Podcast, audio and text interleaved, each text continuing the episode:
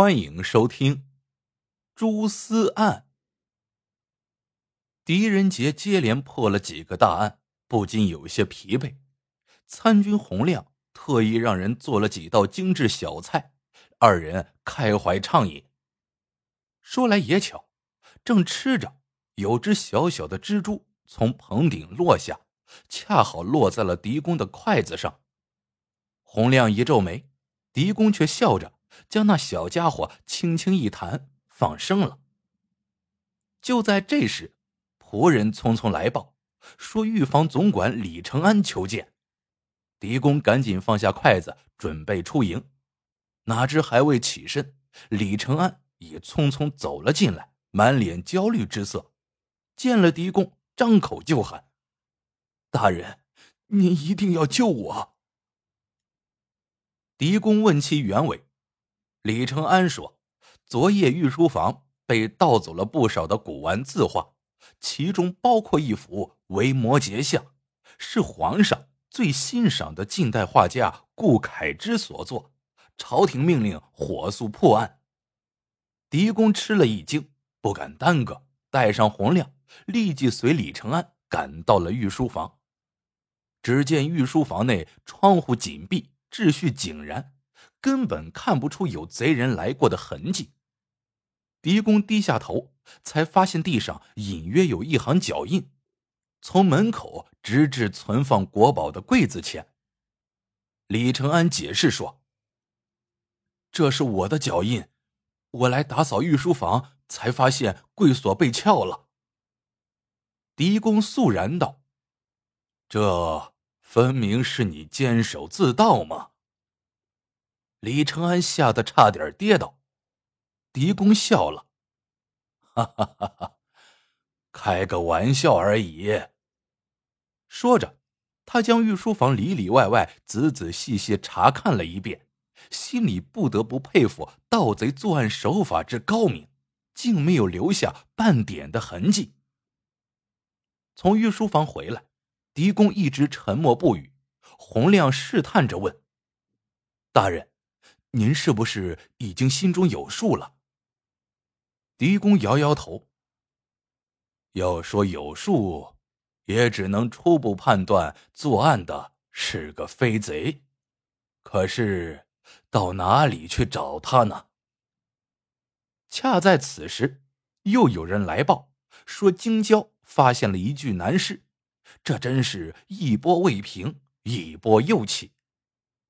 狄公只好放下手中的飞贼案，带着洪亮赶往现场。果然是一具男尸，身材硕长，脸色红润，看样子刚死不久。洪亮对狄公道：“大人，好像是个异族人。”狄公点点头，掀开死者衣服，发现其血肉模糊，惨不忍睹。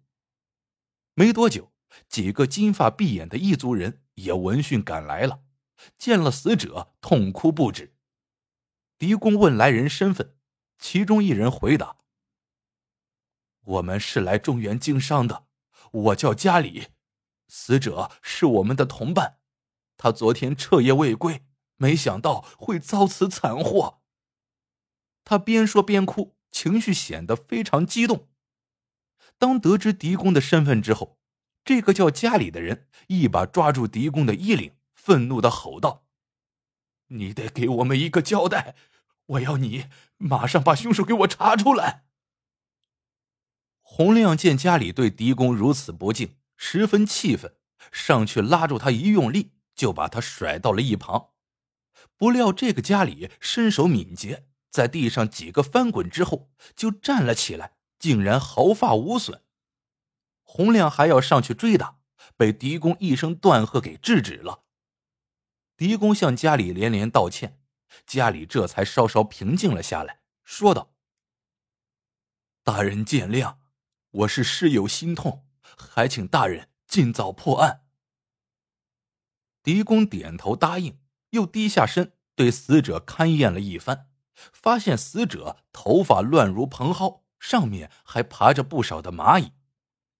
狄公眉头紧蹙，陷入了沉思。片刻后，命人收敛死者。家里请求说：“大人，我想明天将同伴的尸体送回家乡，按我们的习俗给他下葬，如何？”听闻此言，狄公应允了。一场风波总算是平静下来，但作案的凶手究竟是谁呢？又一个谜摆在了狄公和洪亮的面前。洪亮心乱如麻，可让他意外的是，当晚狄公却让人做了几个菜邀洪亮同饮。洪亮惊异道：“案子还没有眉目，怎么大人倒有兴致吃喝起来了？”狄公笑了：“你要永远记住一句话，不给点压力。”待人是不会主动罢手的。洪亮瞪大眼睛，似乎明白了什么，又似乎什么也没明白。此时，巧了，又有一只小蜘蛛从棚顶落下，落在狄公的筷子上。狄公对洪亮说：“你先上去把蜘蛛清扫干净，回头咱爷俩。”再接着喝。洪亮答应一声，噌的一下就上了棚顶。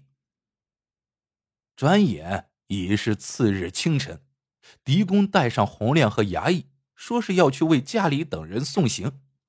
等他们赶到驿馆的时候，家里的驼队正要出发。家里见狄公到来，赶紧上前相迎。狄公一看装运死者的那口棺材实在太过简陋。便立即提出要换一口，家里急得连连摆手。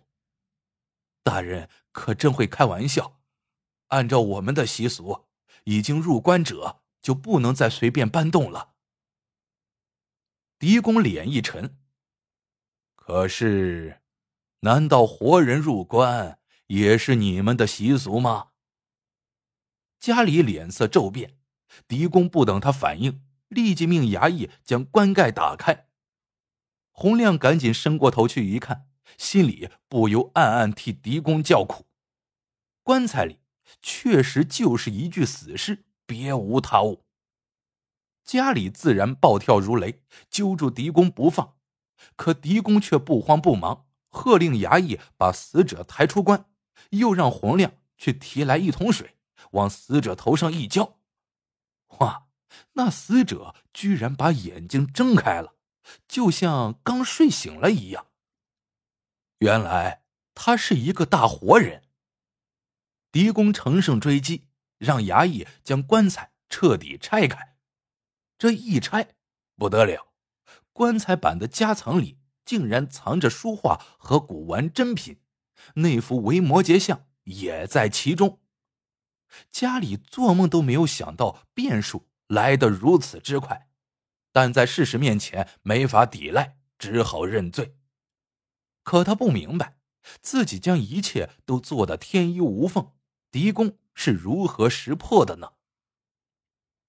原来，当初御书房发生飞贼案的时候，狄公就从棚顶落下的蜘蛛身上受到启发，推测贼人一定是揭开房顶棚板，借用绳索进得御书房内。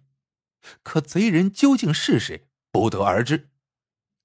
偏巧这时又报发现男尸，在勘验死者的时候，狄公发现此人头上爬着许多蚂蚁，将头皮咬出了许多的红印痕。按理说，死人被虫咬了是不会出现红印痕的，那只能说明他是假死，而且他头发上还有不少的蛛丝，因此。狄公估计此人就是御书房盗贼。洪亮拍着脑袋直嘀咕：“怪不得大人要我上棚顶去清扫，原来是要验证你的推测呀。”狄公点点头：“不错，你从棚顶下来时沾着一头的蛛丝，这就更加肯定了我的想法。”而且，这死者的身材让我联想起了近来街上出现的那帮异族杂耍师。他们借助绳索悬空而舞的技艺真是让人惊叹。洪亮恍然大悟：“我说这些人怎么会功夫呢？那天家里被我一甩，竟然几个翻越不到。原来他们是干这行的呀！”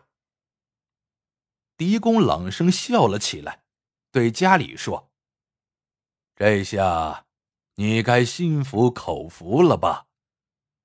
家里只好低头认罪，可狄公依旧不依不饶。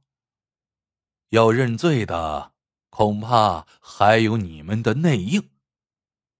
家里脱口说：“不不不，这和李承安没有关系。”可话刚出口，他就吐了吐舌头，知道自己彻底露馅了。